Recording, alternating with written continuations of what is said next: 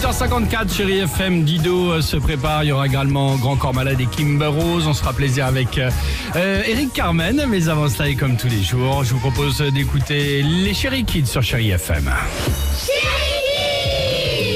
Et aujourd'hui, figurez-vous, c'est la journée mondiale de l'art. Non. On a demandé si aux enfants, justement, ça sert à quoi l'art? Écoutez.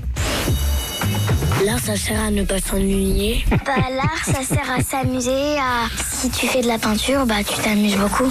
Euh, l'art, c'est peut-être que on fait des dessins très beaux et après on peut être euh, une légende. L'art, ça sert euh, à exprimer parfois ses émotions.